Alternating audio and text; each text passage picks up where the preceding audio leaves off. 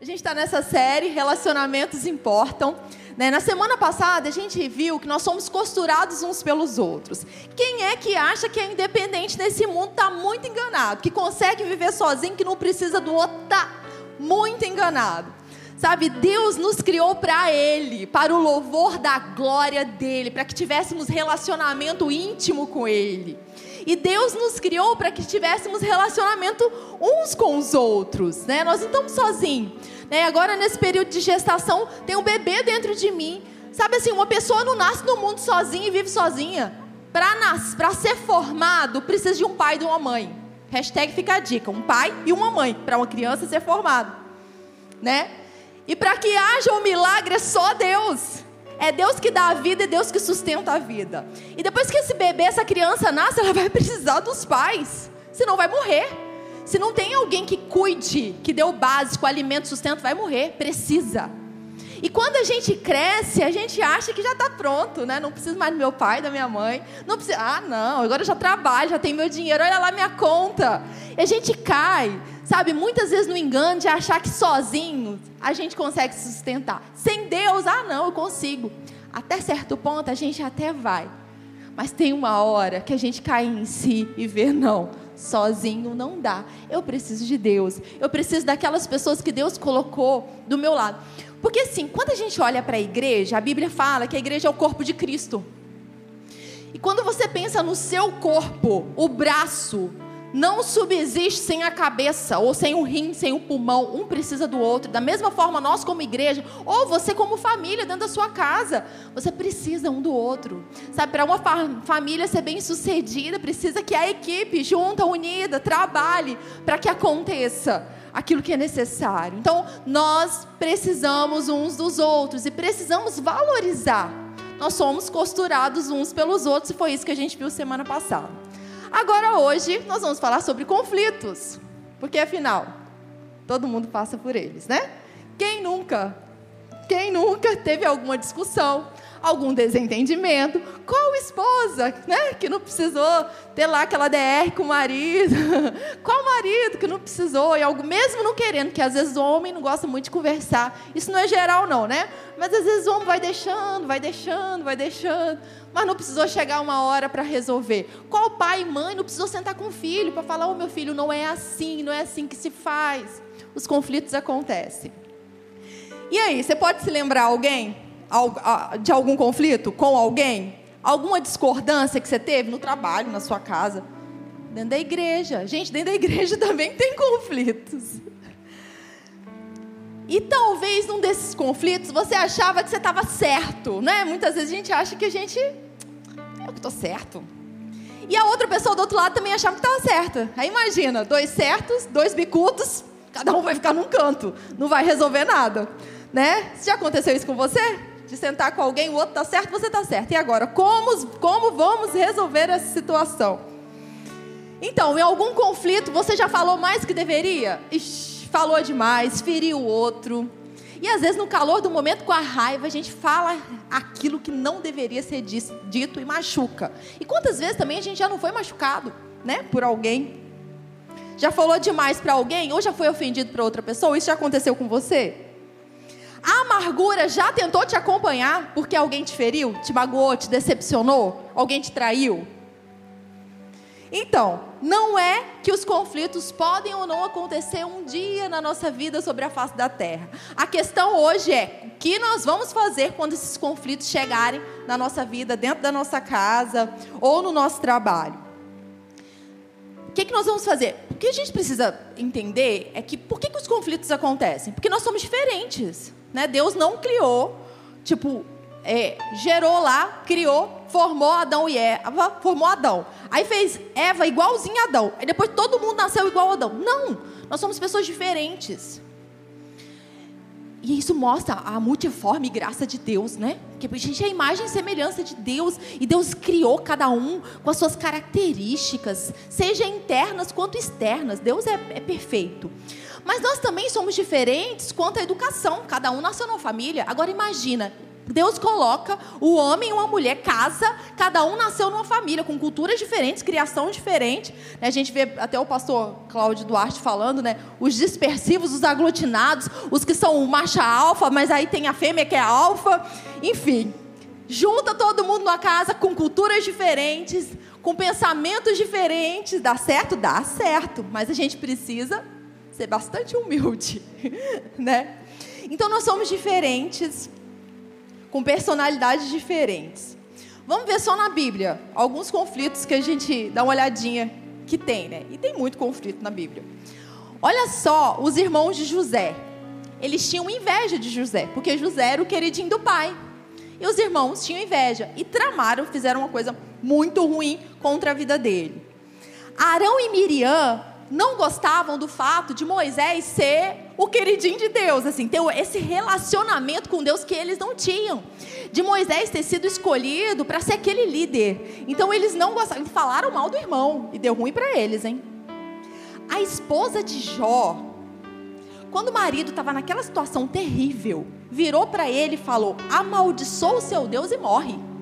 Imagina o que ela não pensava do marido. Paulo, ele teve uma desavença com Marcos. Tão grande que ele não queria nem mais Marcos para perto. A Bíblia fala que, que tamanha desavença. Imagina só, é crente, os dois. Desavença. E o apóstolo Paulo. Então, então tem aí algumas desavenças. Agora, se, para a gente parar para pensar, o que, que passava na mente dos irmãos de José? Para eles terem inveja e para depois ainda tentar vender, né, de vender, eles queriam matar José a princípio, mas depois eles venderam José. Imagina o que passava na mente da esposa de Jó contra ele, né, daquela situação toda que eles estavam vivendo. Imagina o que passava na mente dos irmãos de Moisés. O que, que eles pensavam a respeito de Moisés? Algo tão grande que as ações dele, a fala deles foi contra o irmão. Imagina o que não passava na mente de Paulo contra é, Marcos. No final deu tudo certo, eles se reconciliaram, tá? Deu certo. Então isso mostra pra gente que dá certo pra gente também. A gente não pode desistir, né, das pessoas. O que, que eles pensavam e o que passava no coração dele a respeito dessas pessoas? E a pergunta é: o que muitas vezes passa na nossa mente a respeito das pessoas que trazem desafios para a nossa vida, que tentam nos fazer mal, ou que a gente está tendo algum arranhão. O que, que passa na nossa mente? Então, por que eu estou falando de mente? Porque é no pensamento que tudo começa. Tudo começa no nosso pensamento. Então, se você vai sentar para discutir com alguém, porque você não gostou de algo, começou na sua mente. Começou naquilo que você pensou sobre aquela pessoa. Tudo começa aí. Por isso que a gente deve cuidar muito do nosso pensamento. Né? Do que, que a gente gasta tempo sabe, meditando, avaliando. Precisamos cuidar de tudo. Por exemplo, né, o pastor ele fala muito, eh, ele às vezes dá esse exemplo, ele fala isso. Ah, o marido traiu a esposa, a esposa traiu o marido, ou houve uma traição de alguma outra forma. Para que essa traição acontecesse, tipo assim, ah, do nada eu tô com outra mulher no quarto. A pessoa fala, né, que traiu. Não. Primeiro ela pensou, primeiro a pessoa viu a mulher. Primeiro ele ficou meditando naquilo para que o marido traísse, ele ficou pensando naquilo, na possibilidade, na probabilidade. Ah, como que eu posso fazer? Então, traições, é, assassinatos, mentiras, tudo isso não acontece do nada. Ah, do nada aconteceu. Não. Investiu-se um tempo para que se pensasse naquilo, avaliasse, considerasse até que se consumasse algo que era muito ruim. Então, tudo isso, derrota, acusação, inveja, ciúmes, tudo isso começa no nosso pensamento. Tá vendo como é importante você cuidar do seu pensamento? E aí, para que a gente possa aprender a resolver conflitos, a primeira coisa que a gente vai falar é o cuidado com os nossos pensamentos. Primeiro ponto, eu preciso cuidar dos meus pensamentos. Nós precisamos cuidar muito da nossa alma. Então, se você está na Atos, você já aprendeu que nós somos um ser espiritual, nós somos espírito, nós temos uma mente, uma alma e habitamos num corpo, né? Se você não está fazendo a Atos esse ano, fica o convite para o ano que vem ou então online. E a parte do pensamento é a parte da alma, né? É a parte da nossa alma, onde tem a nossa alma, onde tem a, a sede da vontade, dos pensamentos, nosso raciocínio, intelecto. E a gente precisa cuidar e essa frase, é, eu até retirei da matéria Mentalidade Renovada? Poder da Mente Renovada. Mentalidade Renovada é uma série do Pastor. Depois, se vocês quiserem ver. Então, olha só essa frase. A alma é mais vulnerável. A alma é onde acontecem os nossos pensamentos, tá? É mais vulnerável do que o estômago, porque ela pode ser envenenada sem sentir a dor de imediato. Sabe, aquele pequeno pensamento que chega, o inferno vem. Ah, olha aquela pessoa, passou por você e nem falou contigo. Olha só como ela é soberba. Olha aquela pessoa. Hum, tem alguma coisa errada com ela. Melhor você nem conversar com ela. Oh, olha aquela pessoa, aquele dia ela fez aquilo. Sabe aquele negocinho? Daqui a pouco você não está nem olhando na cara da pessoa. Estamos envenenados contra alguém e nem nos damos conta de que isso aconteceu. Então a gente precisa cuidar dessas pequenas setas que o inferno vai trazendo na nossa vida contra as outras pessoas, né? os chamados de dardos inflamáveis do maligno. E olha só, a qualidade do nosso pensamento hoje vai semear na nossa vida para que a gente tenha relacionamentos saudáveis ou para que a gente tenha relacionamentos miseráveis. A qualidade do nosso pensamento vai determinar qual tipo de, a qualidade dos nossos pensamentos vai determinar qual tipo de relacionamento a gente vai ter. Por isso, a importância de cuidar. O destino da sua família e das suas amizades é determinado pela qualidade do seu pensamento, da imaginação, da ideia e da memória que você guarda das pessoas. Gente, imaginação. Vocês já perceberam que a gente tem uma imaginação muitas vezes muito fértil, né? Às vezes vai lá não sei aonde. A gente pode começar a imaginar coisas da pessoa e ir num lugar muito perigoso. Então, cuidado sobre aquilo que a gente imagina, sabe? Memórias. Tem certas coisas que a gente fica lembrando, para que lembrar? Ah, 1950. Aquela pessoa fez aquilo contra mim e agora minha vida acabou e agora eu não aguento nem olhar na cara dessa pessoa. Sabe, a gente fica trazendo à memória aquilo que traz a amargura, aquilo que traz desconforto, no lugar de trazer à memória aquilo que dá esperança. Se nós fomos perdoados, porque fizemos alguma coisa em 1950, porque não vamos perdoar alguém que fez alguma coisa contra a gente em 1950. E se você está contaminado a respeito de alguém, se você está ferido com alguém, escolha trocar os seus pensamentos. Primeira coisa para colocar em prática: trocar pensamento. Essa é a dica. Por isso a Bíblia fala por a gente trans, ser transformado pela renovação da nossa mente. O que, que é renovação da mente? Eu pego um lixo de pensamentos que está sobre a minha vida, que foi depositado pelo inferno durante anos. Eu pego um lixo de experiências ruins e eu troco por aquilo que Deus tem para mim. Eu troco, eu escolho ficar com o melhor, com as coisas do alto. No lugar de eu pensar nas coisas da terra, de derrota, eu escolho pensar naquilo que é do céu, naquilo que vem de Deus. Renovação de mente é isso. Então troque os pensamentos, sabe? Às vezes é muito difícil. Porque às vezes a pessoa fere, alguém chega e, nos fere tanto que a gente começa a carregar essa pessoa nos nossos pensamentos. Será no trabalho, alguém que te enganou, alguém que não pagou, que está devendo. E aí a gente começa a se alimentar daquilo que a pessoa fez. Ah, mas sem é injustiça. Por que, que fulano fez isso? Ele não deveria ter feito isso. Eu nunca fiz isso com ele. Eu seria incapaz de fazer. Porque... E a gente começa a se alimentar. E o que você é chamado, o que nós somos chamados para fazer quando acontece isso é trocar. Peraí, né? Fulano agiu errado, mas o que, que a palavra diz para eu fazer em relação a isso? Será que eu posso ajudar essa pessoa no lugar de condenar ela? Começa a trocar. O que, que a palavra diz para eu fazer com outro? Amar? É para odiar ou é para amar? É para andar mais uma milha? O que, que eu tenho que fazer? Às vezes a gente precisa se questionar. Questionar aquilo que a gente está pensando. Confrontar aquilo que a gente está pensando. Sabe? E trazer a palavra de Deus. A Bíblia é, é lâmpada para os nossos pés, luz para os nossos caminhos. E precisa dar luz. Porque às vezes vai acumulando tantas trevas de pensamentos que a luz precisa chegar para pá, empurrar as trevas mesmo. Então, troque os pensamentos, né? Troque aquilo que te incomoda, aquilo que te leva para amargura, para dor, aquela palavra que alguém diz contra você. Troca. Escolha pensar nas coisas certas. Escolha amar em pensamentos. Vamos abrir em 1 Coríntios? 1 Coríntios 13. Escolha amar em pensamentos. 1 Coríntios 13, 4. Aqui está falando sobre o amor.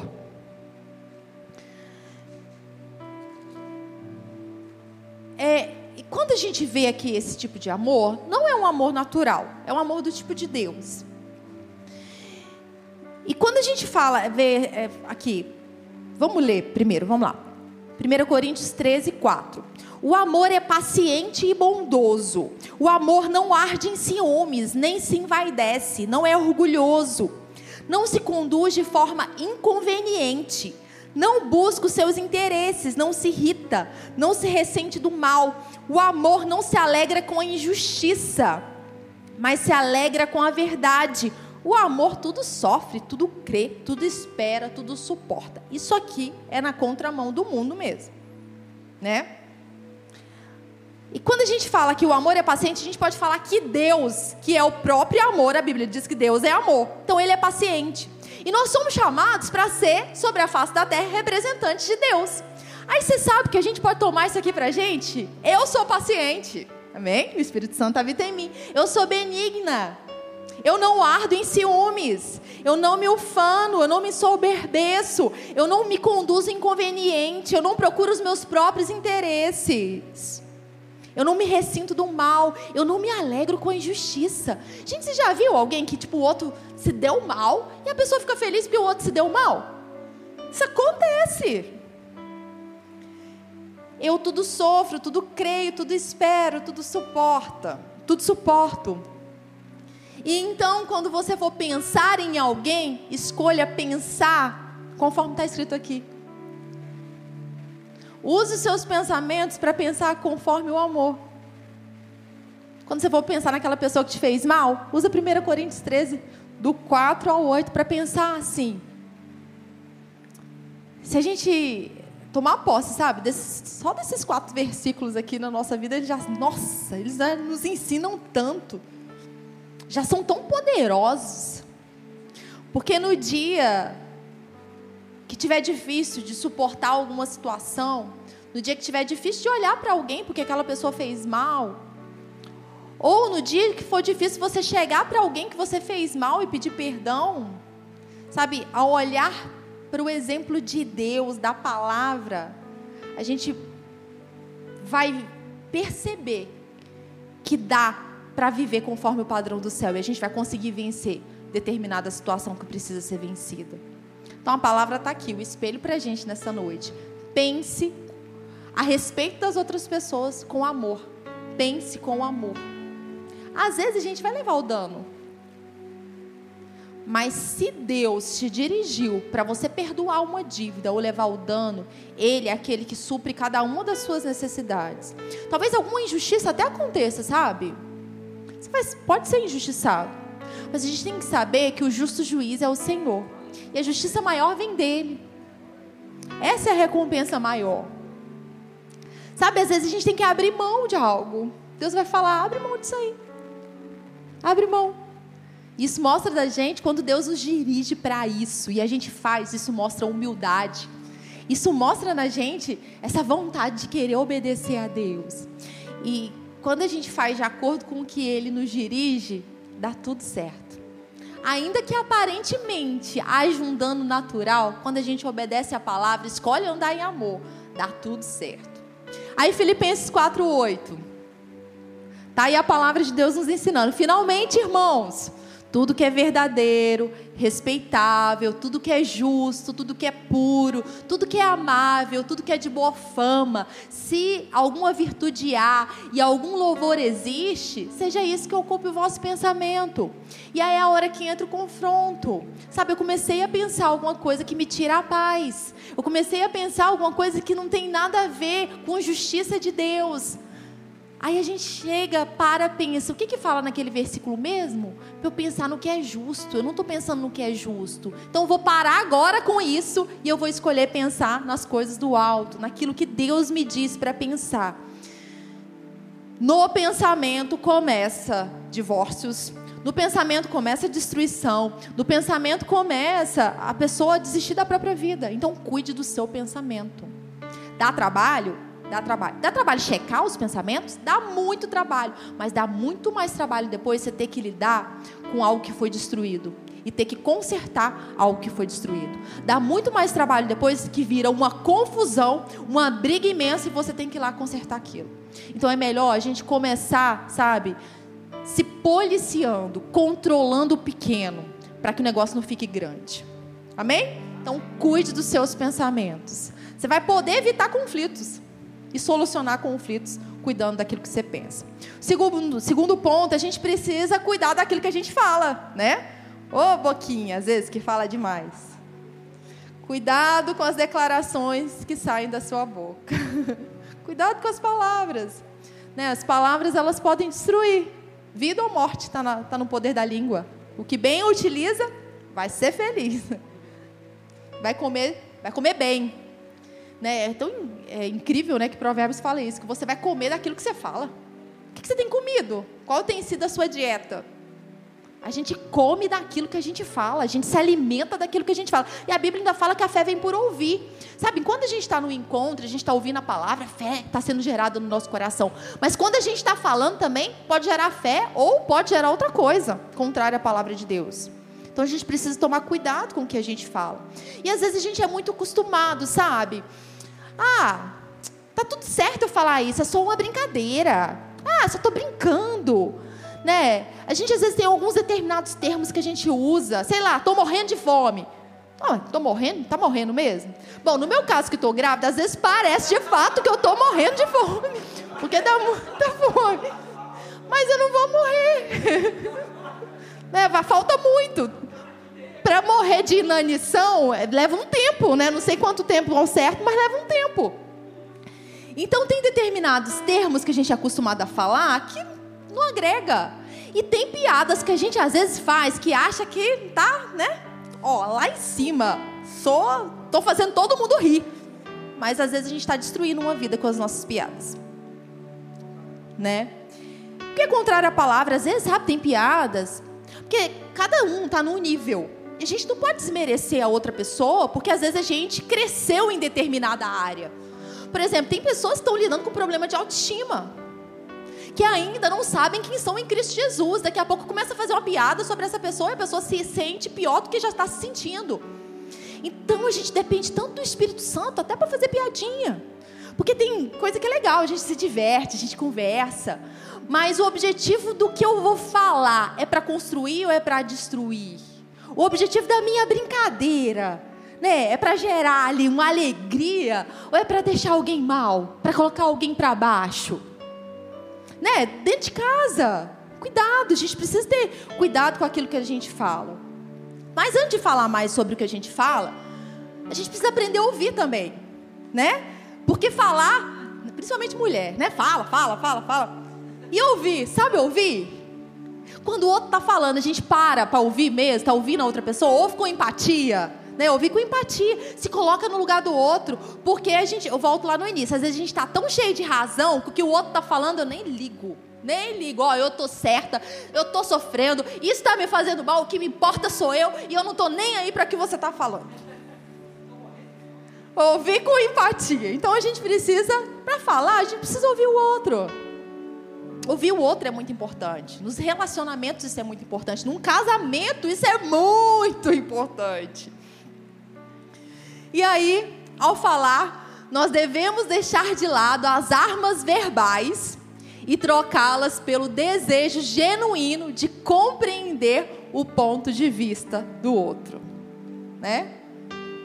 Aquelas palavrinhas que cutucam, que machucam, trocar isso tudo pela vontade de resolver o conflito se colocar no lugar do outro, de sentir a dor do outro. Porque às vezes você está resolvido naquela situação. Às vezes você já está bem, mas o outro não. O outro está precisando de uma ajuda. O outro está precisando de uma palavra. O outro ainda não entendeu aquilo que você já percebeu no mundo espiritual. E você precisa ter paciência com o outro, não desmerecer o outro. Quando você estiver conversando, resolvendo algum conflito, ouça o outro e saiba se colocar. Se coloque sabe, com compaixão. Fale com compaixão. Olha só, Tiago, vamos abrir lá? Tiago é muito bom, né? Eu gosto de ler Tiago. Tem gente que gostaria de tirar Tiago da Bíblia. Não sei o que seria da Bíblia sem Tiago, não. Tiago é muito importante, eles ó, dão uma despertada na gente. Tiago 3, sobre a boca. A gente está falando sobre aquilo que a gente fala. Aqui no o subtítulo meu está aqui, dominar a língua. Tiago 3, 2. Porque todos tropeçamos em muitas coisas. Se alguém não tropeçar no falar, é um indivíduo perfeito, capaz de refrear todo o corpo. Nossa, tipo assim, se eu consigo controlar minha língua, ah, o corpo é mole. Ora, se colocamos um freio na boca dos cavalos para que nos obedeçam, também lhes dirigimos o corpo inteiro. Observem igualmente os navios, que, sendo tão grandes e impelidos por forte vento, são dirigidos em um pequeníssimo leme e levados para onde o piloto quer. No navio, o leme leva o barco para onde ele deve ir. Na nossa vida, a nossa boca leva a nossa vida. Assim também a língua, pequeno órgão, se gaba de grandes coisas. Veja como uma fagulha incendeia uma grande floresta. Tava tudo bem em casa, todo mundo feliz. Tava tendo uma refeição em família. De repente, alguém abre a boca e coloca fogo na situação. Vixe, incendiou a floresta. Aquela piadinha colocou fogo em tudo. Aquele comentário, aquela amargura de 1950 veio para a mesa. E aí pegou fogo. Mas veio para. Não é que a gente não tem que resolver os conflitos, mas é como a gente resolve esses conflitos. Né? A língua, continuando aí no 6, a língua está situada entre os membros do nosso corpo e contamina o corpo inteiro. E não só põe em chamas toda a carreira da existência humana, como também ela mesma é posta em chamas pelo inferno.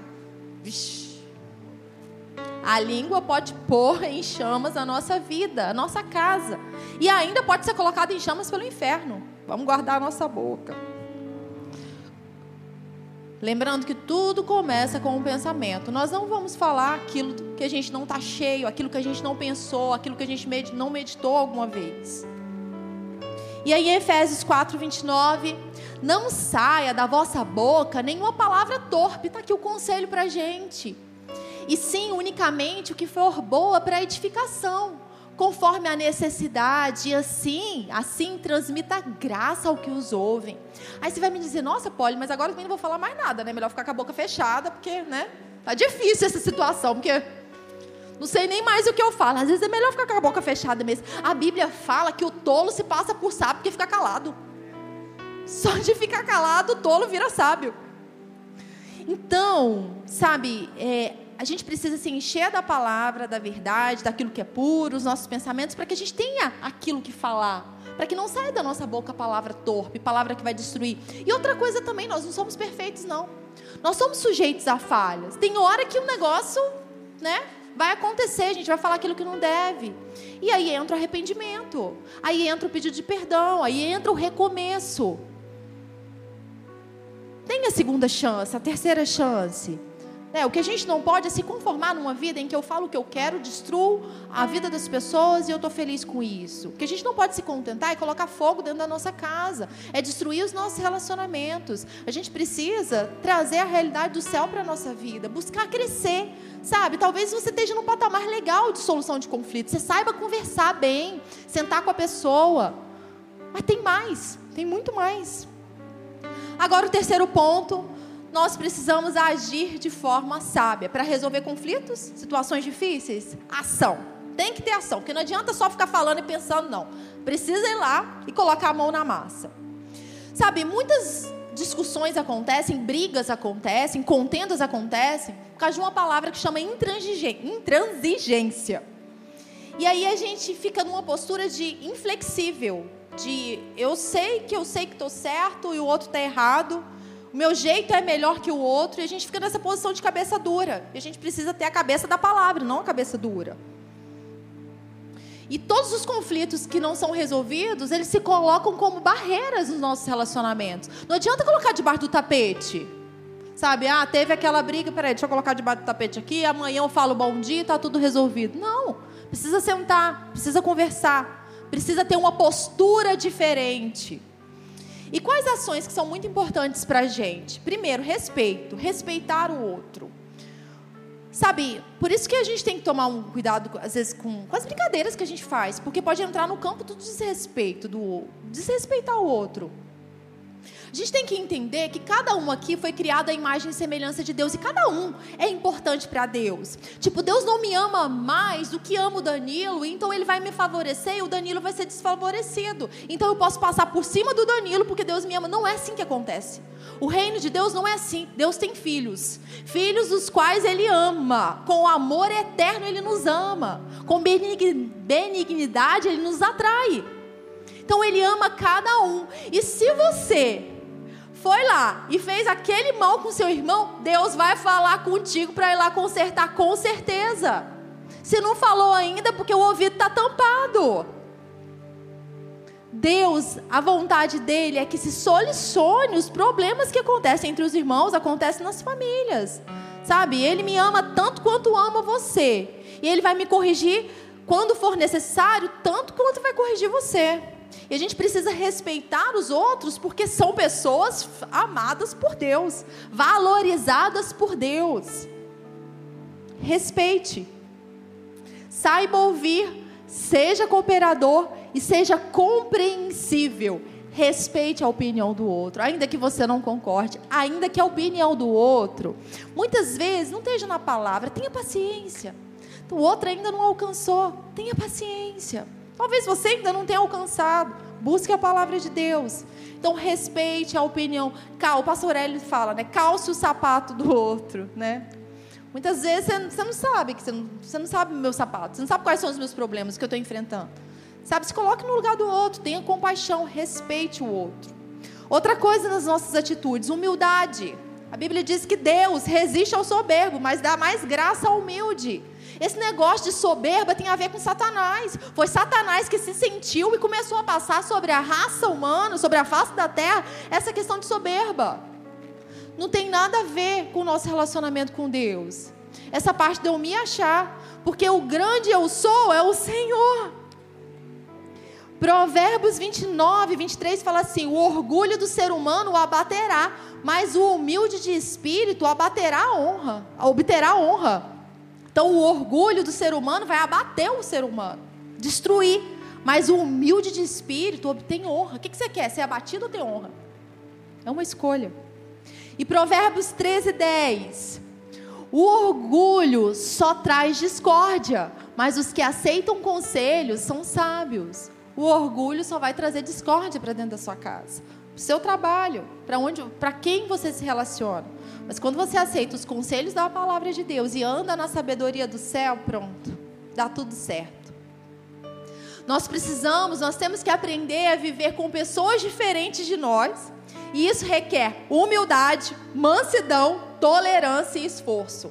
Construir relacionamentos de qualidade não começa do nada, exige trabalho, tem que colocar a mão na massa.